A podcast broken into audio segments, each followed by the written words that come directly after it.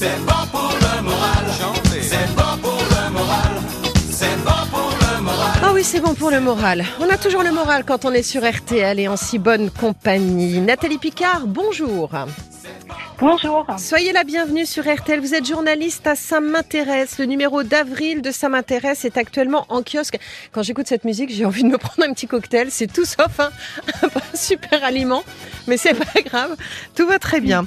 Euh, ma chère Nathalie, vous avez mené l'enquête donc sur euh, les euh, ceux que l'on appelle les super aliments. Quels sont-ils en fait? C'est quoi les aliments antidéprime, bons pour le moral par exemple? Alors, euh, les super aliments, c'est des aliments déjà qui sont euh, particulièrement riches en nutriments, Ouais. Euh, par exemple des oméga 3, des vitamines ou des minéraux, et puis d'autres composés aussi qu'on connaît un petit peu moins comme les polyphénols. Mm. Et on les considère excellents pour la santé. Alors effectivement, entre arguments marketing et euh, vraies preuves scientifiques, c'est vrai qu'il faut faire la part des choses. En Mm. ce qui concerne le moral, en tout cas, on a comme une nouvelle discipline scientifique qui se développe et qui s'appelle la psychonutrition. Et en gros, elle fait le lien entre euh, le contenu de notre assiette et notre morale, D'accord. Globalement notre santé mentale. Et c'est vrai que là, on a quand même des, éléments euh, assez intéressants. Donc, par exemple, euh, sur notre liste des aliments ou des nutriments, en tout cas antidéprime, on peut mettre les acides gras oméga 3. Donc, c'est vrai qu'on en entend beaucoup parler. C'est ce qu'on trouve notamment dans les poissons gras. Et alors, concernant les super aliments qui ont, qui ont un impact sur notre santé, par exemple, on parle aussi des molécules végétales qui sont censées influer sur le diabète et l'obésité. C'est vrai ça? Oui, alors c'est un champ aussi de, de recherche en plein essor. Donc ces petites molécules végétales, Hmm. c'est par exemple les polyphénols, les caroténoïdes. C'est c'est des molécules qu'on connaît encore pas très bien. Euh, il y a de plus en plus de recherches, mais c'est vrai qu'il y a plein de choses à découvrir sur leur rôle dans le corps. Et ce qu'on sait par exemple, c'est qu'elles peuvent avoir un effet euh, anti-inflammatoire ou antioxydant. Et ces mécanismes-là, on les retrouve dans plein de maladies chroniques, donc notamment effectivement le diabète, l'obésité, mais aussi les maladies cardiovasculaires. Euh, euh, donc c'est vrai que c'est euh, un secteur de recherche assez prometteur. D'accord. Je vais vous citer maintenant de- des, des ingrédients, des aliments considérés comme des super aliments. Vous allez nous donner votre point de vue. L'huile de coco, vrai ou fausse amie? Alors l'huile de coco, c'est plutôt une fausse amie. C'est vrai qu'on peut lire sur Internet plein de, de vertus, qu'elle serait plus saine que l'huile de palme, qu'elle serait bonne pour le cœur. En fait, c'est pas vrai. Euh, c'est une matière grasse qui est assez pauvre en vitamines et minéraux et qui contient 87% d'acides gras. Euh, qui sont des acides gras dont on a besoin, mais en fait on n'en manque pas du tout. On a tendance à en manger trop. Donc euh, voilà, l'huile de coco pourquoi pas, mais euh, pas, pas d'intérêt particulier. Ok. Thé vert, un thé noir, on dit que ça a des effets cardioprotecteurs et anticancéreux, c'est vrai? Alors, sur les effets cardioprotecteurs, on a des études en fait qui observent que les buveurs de thé, qu'ils soient noirs ou verts, vont développer moins de maladies cardiovasculaires. Après, ce qu'on a du mal à faire, c'est d'établir un lien de cause à effet entre cette observation et vraiment le mode d'action qui pourrait expliquer que le thé euh, baisse ce type de, de maladie. Donc, à suivre, j'ai envie de dire. Et pour les effets anticancéreux, euh, on a des études aussi, mais là qui ont plutôt été menées euh, sur des animaux et des cultures de cellules. Donc, si vous voulez, les, les niveaux de preuves sont plus faibles.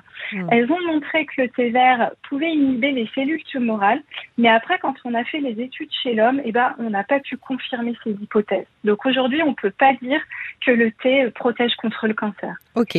Les avocats et les produits fermentés, je pense yaourt, fromage et tout, est-ce que ça réduit vraiment les risques de maladies cérébrovasculaires, les AVC Alors, sur les avocats, ça non, on peut pas le dire. C'est vrai que c'est un bon aliment euh, qui Ouais. contient des vitamines, des fibres et puis aussi des graisses bonnes pour le cœur, hein, des oméga 9.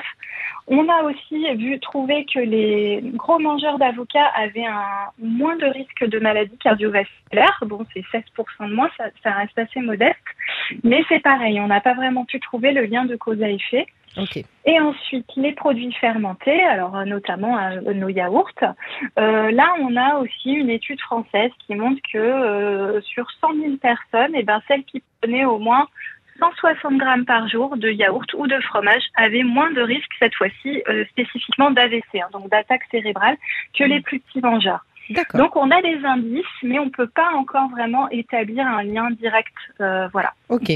Alors là, la liste est un petit peu plus longue. Euh, choucal, soja, ail, oignon, les fruits, légumes, quinoa. Donc ça fait pas mal de choses. Le curcuma, les graines de chia. euh, on dit que euh, c'est bon pour prévenir, protéger les cancers. Alors là, c'est vrai que sur le cancer, euh, prudence parce que il y a beaucoup de croyances hein, autour des aliments anti-cancer. Et c'est vrai que nous, durant notre enquête, on a contacté euh, l'Institut national du cancer pour faire le point. Ils nous ont alertés sur euh, tous ces, messages hein, qu'on peut trouver sur euh, l'idée qu'on aurait en fait des aliments un peu miracles qu'on pourrait euh, prescrire un peu comme un médicament et qui nous protégerait du cancer. Donc ça, c'est pas vrai. Euh, voilà, ce qui ressort des études aujourd'hui, euh, c'est des groupes d'aliments en fait qui, qui vont nous protéger, euh, qui sont par exemple les aliments qui sont très riches en fibres, parce que les fibres ont vraiment un, un, un effet protecteur sur les mécanismes de genèse des cancers. Donc ça va être par exemple les céréales complètes, les légumes secs, les fruits et légumes, où là on a un effet protecteur avéré. Hmm. Euh, c'est le cas aussi euh, des produits laitiers qui, si on en consomme deux par jour, peuvent protéger du cancer colorectal. Mais c'est vrai que sur des aliments très spécifiques, euh, chou kale, oignon, c'est des aliments euh, bénéfiques qui font partie de ces groupes, des groupes d'aliments protecteurs, mais on ne peut pas dire qu'un seul aliment en soi va avoir un effet anti-cancer. Ok. L'idée, c'est d'avoir une alimentation très équilibrée. C'est ça qui nous protège finalement de- euh, des maladies. Oui, tout à fait. hein. C'est ce que sur le point sur lequel insistaient les, les nutritionnistes avec lesquels j'ai pu échanger. Oui. Euh, c'est vrai que l'idée, c'est vraiment de, de diversifier et d'équilibrer euh, son alimentation et de ne pas se focaliser sur un seul euh, aliment, même s'il il aurait des vertus exceptionnelles. Hmm. On, on parle du café, ce sera ma dernière question sur le sujet, mais le café, on ne sait jamais si c'est vraiment bon ou mauvais pour la santé. Certains disent que oui, d'autres que non. Alors nous, ce, ce qui ressort de, de nos recherches, c'est qu'il serait plutôt bon pour la santé. hein. Mhm. Vous voulez, ce qu'on sait depuis longtemps finalement, c'est qu'il a bon, des effets plutôt excitants sur le cerveau. Donc, on prend dans la journée pour euh, rester éveillé, euh, voilà, ça, il n'y a aucun souci. Après, c'est vrai que si on le prend un petit peu tard, bah, ça peut perturber l'endormissement et puis le sommeil. Ouais. Euh, voilà, ça c'est ce qu'on sait déjà. Ce qu'on a découvert un petit peu plus récemment, c'est que euh, il pourrait avoir des effets bénéfiques sur la mémoire pour les personnes âgées pour éviter des Ouais. pertes de mémoire à raison de 3 à 5 tasses par jour. C'est à confirmer, mais voilà, c'est euh, une nouveauté. Mm. Et puis, concernant les cancers, alors là, c'est vrai qu'on a aussi entendu un peu tout et n'importe quoi. En fait, il a été suspecté de favoriser le cancer de la vessie, euh, mais des nouvelles données ont finalement amené le Centre international de recherche sur le cancer à conclure finalement qu'il n'y avait pas de preuve de ces méfaits.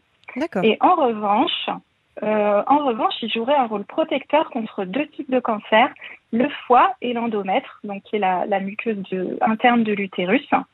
Donc globalement, c'est plutôt positif. hein. Sans compter que le café, c'est aussi, euh, pour la plupart des gens, la première source de polyphénol dans notre alimentation. Mhm. Donc ces petites molécules végétales dont on parlait qui ont plutôt des effets euh, bénéfiques pour la santé. Eh bien voilà, le point est fait sur RTL. Mais si vous voulez aller davantage dans le détail, eh bien je vous conseille euh, donc de lire l'enquête euh, de Nathalie Picard dans le journal Ça m'intéresse, le magazine Ça m'intéresse, dont le numéro d'avril est actuellement en kiosque. Merci Nathalie, très bon week-end à vous Merci à vous. et à très bientôt Oui. sur RTL.